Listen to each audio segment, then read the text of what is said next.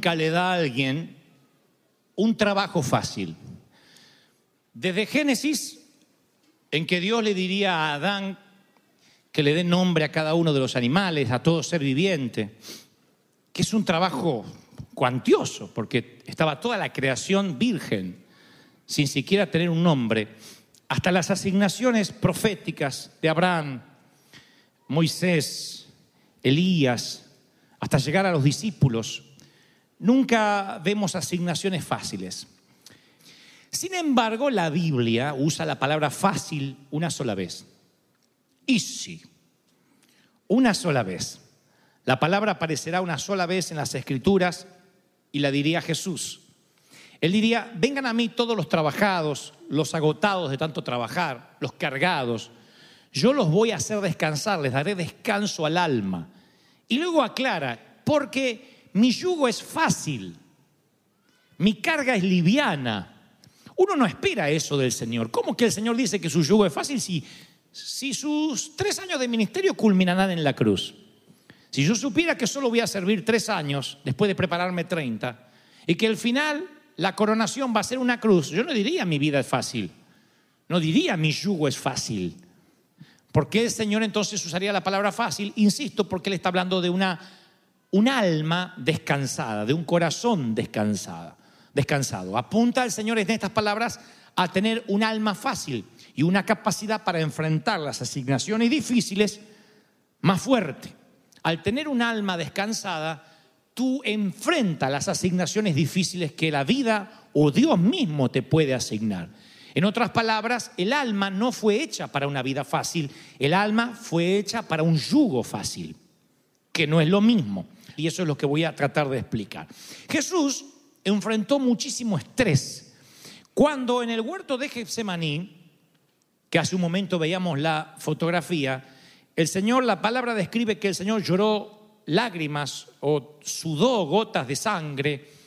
Así que creo que Jesús aquí en el huerto de Getsemaní enfrenta el peor pináculo de estrés, dificultades, dolor. En todo su ministerio ustedes van a ver que él se enoja con Herodes, se enoja con los principales sacerdotes, con los fariseos, en un momento saca con un azote de cuerdas a los mercaderes de la fe del templo, le llama cueva de ladrones, ah, o dice que han hecho de su casa una cueva de ladrones. Pero el tema es que a pesar de todo ese estrés, ustedes no van a notar que Jesús era cínico, poco cariñoso, agobiado. Por alguna razón nadie le quitaba su gozo. Cuando tú consideras la vida de Jesús, ves un patrón diferente al patrón que a veces se ve en muchos ministros, que se los ve quemados, que se los ve cansados. Alguien me dijo alguna vez, hace más de nueve años atrás, cuando íbamos a tomar la asignación de pastorear la entonces Catedral de Cristal, me dijeron, te vas a llenar de canas rápidas. Yo dije, tu abuela, porque no es mi iglesia, no es mi iglesia, no es mi carga, es la iglesia de Dios, es el pueblo del Señor. Él lo va a pastorear en su iglesia. Y tuve que aprender a la fuerza algunas cosas que yo te voy a contar hoy. Tuve que aprender a tomar en la vida asignaciones difíciles con un yugo fácil. No es un detalle menor lo que te voy a transmitir. Nosotros éramos muy jovencitos cuando rentamos estadios, cuando asumíamos compromisos de un millón de dólares, pero, con contrato, que si no pagábamos íbamos a la cárcel. Teníamos veintitantos años. Dice, ¿y cómo hiciste? No teníamos experiencia, no teníamos edad, no lucíamos como, como personas solventes, ni lo éramos tampoco. ¿Y cómo hiciste? Bueno, descubrir, a veces con dolor, con rigor, que el yugo tenía que ser fácil, aunque la tarea asignada fuese muy difícil. La vida es difícil de por sí. Algunos de los que están casados acá digan si toda la vida matrimonial ha sido un lecho de rosas siempre. Si alguien me dice, sí, yo, entonces vamos a orar, antes de internarte, vamos a orar por tu salud mental. ¿Quién de aquí ha dicho tener hijos es fácil? ¿Qué mamá dice, ah, yo voy los estornudo, no lo estoy pariendo, los estornudo? Hago, y sale el pibe. ¿Quién? ¿Quién se le ha sido fácil los primeros años de los niños? Fiebres nocturnas, cuando no sabes qué pasa. ¿Cuántos de nosotros hemos corrido desesperado al hospital pensando que nuestro hijo se nos moría por unas líneas de fiebre? ¿Qué padre cuando su hijo crece, se hace adolescente, se enamora, se le ha sido fácil? Los problemas crecen cuando los niños crecen también. Si a eso se le suma una enfermedad, una anomalía, una minusvalía, falta de automóvil, créditos arruinados, tendrás un cóctel de una vida difícil que puede llenarte de canas, poblarte de arrugas y lo que es peor, que va más allá de la estética, enfermarte el estómago, enfermarte los pulmones, porque uno somatiza. Somatizar es cuando estás expuesto a mucho estrés, a mucha preocupación constante, sin nada de tregua, el cuerpo se resiente. ¿Y cómo se vive una vida difícil? y se logra tener un yugo fácil. ¿Cómo pasas la vida y sales limpio? ¿Cómo sales de esta vida totalmente impune a las enfermedades? Si te tienen que tocar una por una cuestión genética, porque es la soberanía de Dios, porque estamos expuestos a un mundo de maldad, lo entiendo, pero alguna enfermedad a la cual le abrimos la puerta por mucho estrés, por mucho cansancio, por falta de dinero, por un divorcio, por un desengaño, no vale la pena. Ya la vida es demasiado difícil como para que el yugo también sea difícil. Entonces me pongo a ver el patrón de Jesús. A ver, ¿quién está diciendo mi yugo es fácil y ligera mi carga? ¿Quién lo dice? Jesús. Bueno, vamos a estudiar la vida de Jesús. ¿Cómo alguien perseguido por los fariseos, por la religión organizada, por Roma, el imperio del momento, llevado a la cruz, dice, mi vida es difícil, pero tengo un yugo fácil. Ligera es mi carga, está hablando de las cargas del alma. ¿Cómo sé que es su carga? Porque podía estar con niños, se podía retirar al monte, tenía larga caminata con sus discípulos, no vivía estresado, no decía, sáquenme los niños de acá. No, dejen los niños venir a mí.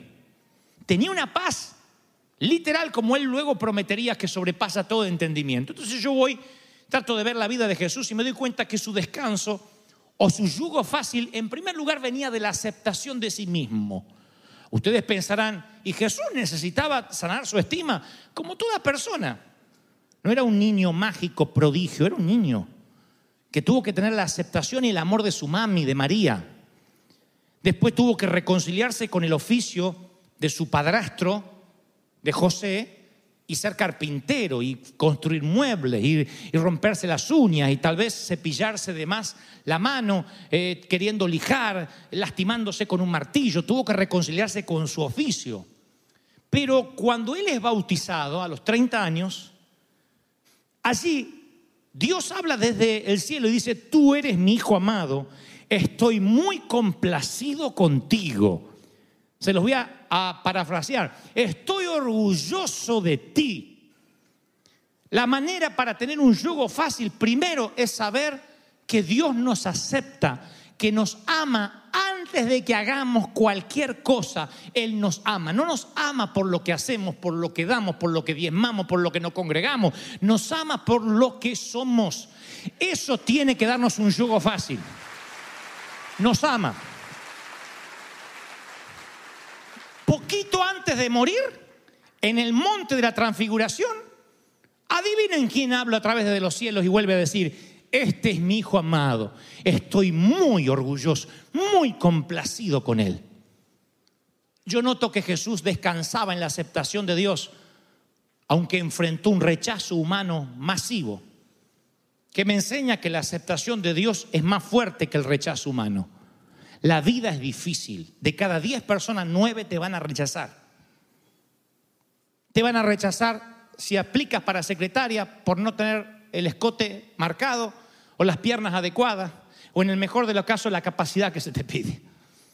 Te van a rechazar por tu color, por ser hispano, por ser moreno, amarillo, negro, multicolor, a lunares, no sé. Te van a rechazar por ser flaco, por ser gordo, por ser pelón, por tener mucho pelo, por oler bien, por oler mal, por ser indocumentado, por ser inmigrante. Te van a rechazar de muchas maneras. En el mundo tendréis aflicción. La vida es difícil.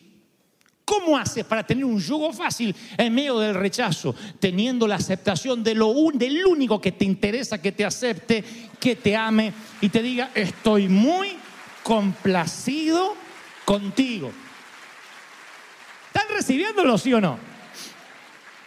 Muy bien. Seguimos aprendiendo de Jesús. A ver, Señor, ¿por qué dices que tu yugo es fácil si vas a subir una cruz por mí? Él dice, ok, acabas de decirlo, porque yo sabía que mi padre me amaba y eso sanó mi estima para desarrollar mi ministerio. ¿Cuál es lo segundo? Que el descanso del Señor de su alma y el yugo fácil venía porque Cristo, aunque muchos teólogos lo nieguen, tenía una vida simple. ¿Cómo afirmo esto? Bueno, tenía un círculo de amigos íntimos. Ahí había 12 que fueron por la vida con él. Él mismo disfrutaba de la creación de su padre, andaba por los montes, por los huertos, por los lagos. Él andaba con los muchachos que lo había visto crecer, con los que había jugado deportes, con los que había salido a pescar. Tenía una vida sencilla, una vida que podía verse sin dobleces. Jesús era alguien que podía predicar con tranquilidad porque su alma estaba reposada. Largas caminatas. No vemos a Jesús tomándose un Uber. No, él andaba por la calle. Tenía una vida simple. Hay una autora, escritora de devocionales, se llama Letty Kudman, escribió acerca de una visita que hizo al África, que contrató a un grupo de cargadores y de guías nativos. Y esperando hacer su viaje rápi- rápido, quedó complacida porque el primer día caminaron un montón de millas, cubrieron un montón de millas por el medio de la selva. Sin embargo, el segundo día, todos los eh, cargadores, los guías, que habían caminado mucho el día anterior, permanecieron sentados y ese segundo día dijeron, no nos vamos a mover. Y ella se sintió frustrada y le pregunta a una de las personas contratadas por qué los guías o los cargadores no iban a seguir con la jornada. Y dijeron, no, vamos a seguir mañana. ¿Y por qué se van a tomar un día libre? Y entonces le dijeron, es que viajamos el primer día demasiado rápido y estamos esperando que nuestros almas, nuestras almas alcancen nuestros cuerpos. ¿Saben cuál es la diferencia con nosotros? Que ellos saben cómo restaurar el equilibrio de la vida y muy a menudo nosotros no. ¿Alguna vez necesitaste el tiempo y el espacio para permitir que tu alma alcanzara tu cuerpo? ¿Te has sentido desalmado alguna vez? ¿Has sentido que has servido a Dios sin alma? ¿Que has amado sin alma? ¿Que has caminado sin alma? ¿Que has corrido sin alma? Has tenido un día en esta semana, no te vayas a 30 años atrás, esta semana que desde que te levantaste y tomaste el café apurado y te montaste en el automóvil y te subiste al frigo y fuiste a trabajar y volviste a trabajar, el alma no te alcanzó, no tuviste un momento de sosiego, ni un segundo para agradecer a Dios. El alma no fue hecha para funcionar vacía, pero el único problema es que no tiene un medidor, un indicador. El cuerpo te dice, necesito un descanso a los talones. El alma no. Aunque tiene señales, son más sutiles. Hay cosas que antes no te fastidiaban y ahora te producen un coraje. El alma está cansada. Nunca te molestó que tu pareja, que tu cónyuge mascara chicle. Ahora es como que. O sea, te, ins- te instaló una vaca al lado.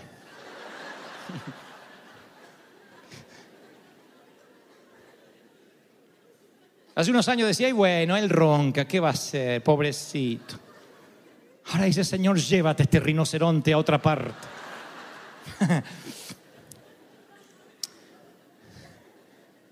No es que las cosas se pusieron peores, estás más irritable, te irritas más. El alma te está mostrando tanque vacío, tanque vacío, tanque vacío. La vida siempre fue difícil. Lo que se te está haciendo difícil es el yugo. A la vida se la puede atravesar bien y salir airoso, pero con el yugo fácil, con el alma descansada como el Señor. Si no, no sales. Terminas muerto de infarto, de verdad. No te estoy asustando. ¿Sabes la cantidad de colegas, pastores que mueren de un infarto antes de tiempo? No estuve allá, pero estoy seguro que dice, Señor, me trajiste a tu presencia. No, te viniste solo. Cuando tu alma se cansa demasiado, te haces irritable. No eres el hombre que solía ser ni la mujer que solía ser. Te es más, difícil controlar ciertos impulsos como comer, beber, gastar, porque no estás pensando con el alma aquietada. Entonces estás, estás teniendo impulsos y cosas que antes no, no, no, no, no, no cometías, pero ahora el alma cansada no, no te reprime, no te hace presupuestarte lo suficiente. Te resulta difícil tomar una decisión, incluso si es algo sencillo. Pero el alma cansada hace que hagas, que digas, que opines cosas que no opinarías de otra manera. Tienes menos valor. Se le atribuye al general Patton la frase, la fatiga nos hace cobarde a todos. Tienes menos valor. Los mismos discípulos que huyeron por miedo cuando Jesús fue crucificado fueron, fueron los que a la larga se sacrificaron por él. No cambiaron sus cuerpos, cambiaron sus almas. Cuando estás cansado sales corriendo de la cruz. Cuando tu alma descansa, el Espíritu Santo te da fuerza, te dejas sacrificar por ese mismo que hasta ayer corrías de miedo. Tu alma tiene que cambiar. Pedro, con un alma cansada, niega al Señor y dice, yo no conozco a este tipo. Y caminó tres años con él. Dijo, yo no conozco a este tipo y hasta blasfemó con el alma cansada. Cuando el alma se descansó, cuando el alma alcanzó su cuerpo, fue el hombre que sanaba enfermos con su sombra, fue el hombre que predicó y cinco mil se entregan a Cristo, fue el primer evangelista más poderoso que haya dado la historia contemporánea y fue aquel que se dejó morir por Cristo. Ese es Pedro con el alma descansada. ¿Ven? La vida no se le hizo más fácil, pero el yugo se le hizo liviano. La vida se le hizo fácil cuando él entendió que su yugo también era fácil. ¿Están recibiendo esta palabra, sí o no? El descanso o el yugo fácil, me doy cuenta mirando al Señor que viene del propósito. Más de una vez Él dijo, yo soy el pan de vida, yo soy el camino, yo soy la vida, yo soy el buen pastor. Esas eran las razones por las cuales Él estaba en el mundo. Y los que le seguían, ustedes son la, la, la luz del mundo, ustedes son la sal de la tierra, ustedes son una ciudad sobre un monte. Cuando Jesús empieza su ministerio, su primera tentación vino después de que el padre le dijo, este es mi hijo amado. La primera tentación de Satanás en el monte de la tentación vino después de que Jesús, de que Jesús escuchara de su padre, este es mi hijo amado. El maligno le dice, así que eres el hijo de Dios, convierte las piedras en pan. ¿Eres el hijo de Dios? Arrójate de la parte más alta del templo. En otras palabras, no le creas a tu padre, demuestra que lo eres. Gánatelo, haz que suceda haz que esto sea asunto tuyo. La tentación dependía de lograr que Jesús cuestionara su identidad, que Jesús tuviera que demostrar quién él era. Pero propósito no es andar demostrando lo que podemos hacer, sino quiénes somos en Él. El Padre me ama cuando soy fuerte y cuando soy débil, cuando estoy bien y cuando estoy mal. De ahí surge el propósito. Alguien tiene que decirme amén. Voy a terminar con lo último. ¿Por qué él decía que el yugo era fácil y descansaba su alma? Porque yo no veo a un Jesús apurado. Ocupado sí, apurado no. Una vez los envía a los discípulos, les da la misión, le dice, vayan, echen fuera a los demonios, liberen los cautivos. Y los muchachos salen. Y, fue, y saldaron gente y vuelven todos esperando la próxima asignación.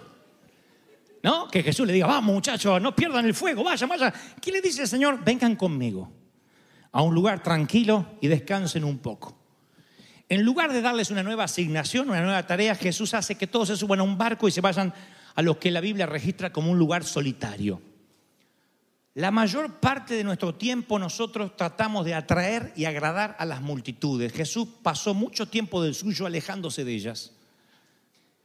En, lugar de, lugares de verdes pastos me hace descansar, junto a aguas de reposo me conduce. Él restaura mi alma. ¿Dónde están tus prados verdes? ¿Dónde se hallan tus aguas de reposo, querido? ¿Mm? ¿Cuán bueno eres para descansar en el Señor y cuando necesitas hacerlo, no hacer nada? Hacer nada significa este mensaje. No lo van a escuchar en ninguna otra congregación. Hacer nada. ¿Qué nos enseñó el pastor? A hacer nada. ¿Cuánto tiempo puedes quedarte en la silla, en tu traspatio y no hacer nada? Nada de regala hierba, nada de planear mentalmente el día siguiente, nada de preocupación en cuanto a los impuestos. Simplemente sentarte y no hacer nada. Porque por lo general todos somos buenos para hacer algo, pero en realidad somos malos para no hacer nada. Y yo no digo que la vida es fácil, te lo dije al principio, va a ser difícil, vamos a tener que hacer mucho. Pero en los tiempos de reposo, cuando Jesús iba a reposar, no hacía nada, descansaba. No siempre estaba orando, a veces estaba en silencio, a veces platicando con sus discípulos, haciendo chistes. Y dice la palabra, Él me hace descansar. El Señor no te invita a descansar, no te ruega que descanses te hace descansar. Yo lo aprendí con dolor, levantándome muy temprano, obligándome, caminando, a veces sentándome bajo un árbol, no haciendo nada. Capacidad que solo tenemos los varones. ¿Y en qué pensaba? Nada. Y orabas, a veces sí, a veces no. A veces estoy así.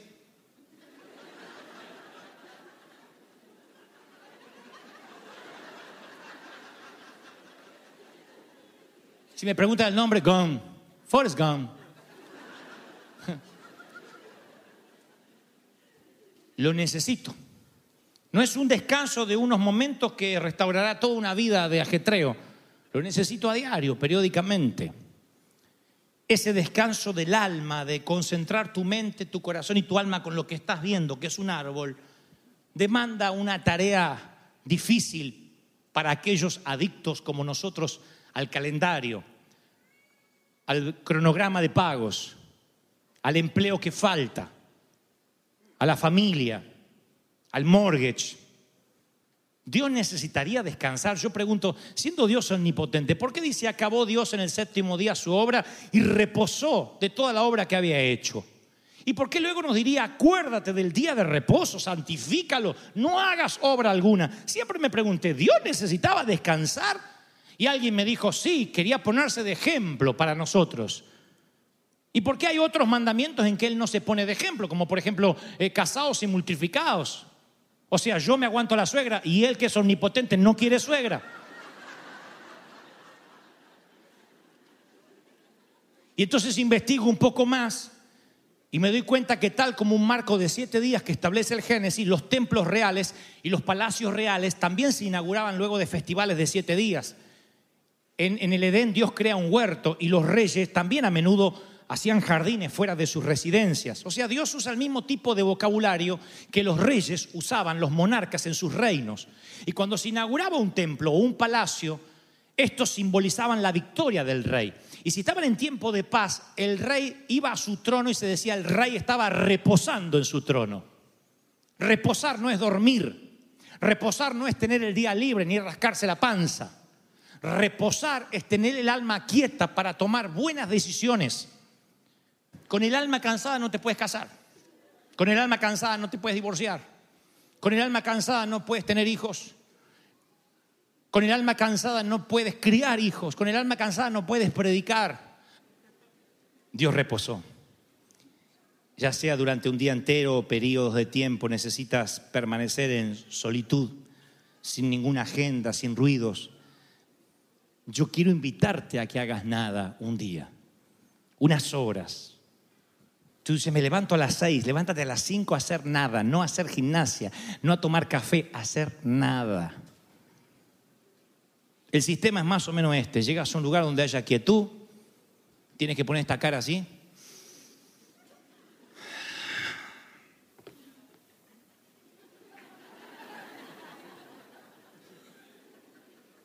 Y es como, como que el Señor empieza a darte una energía extra.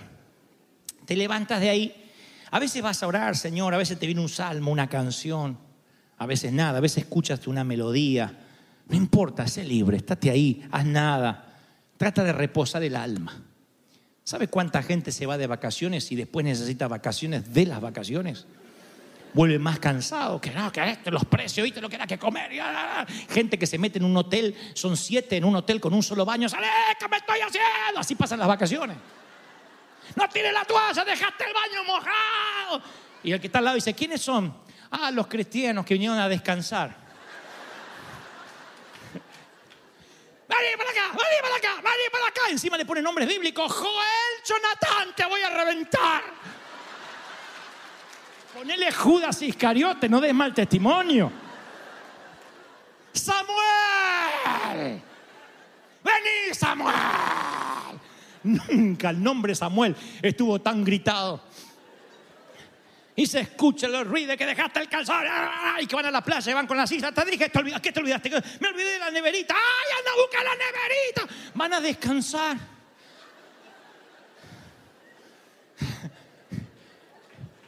En aguas de reposo.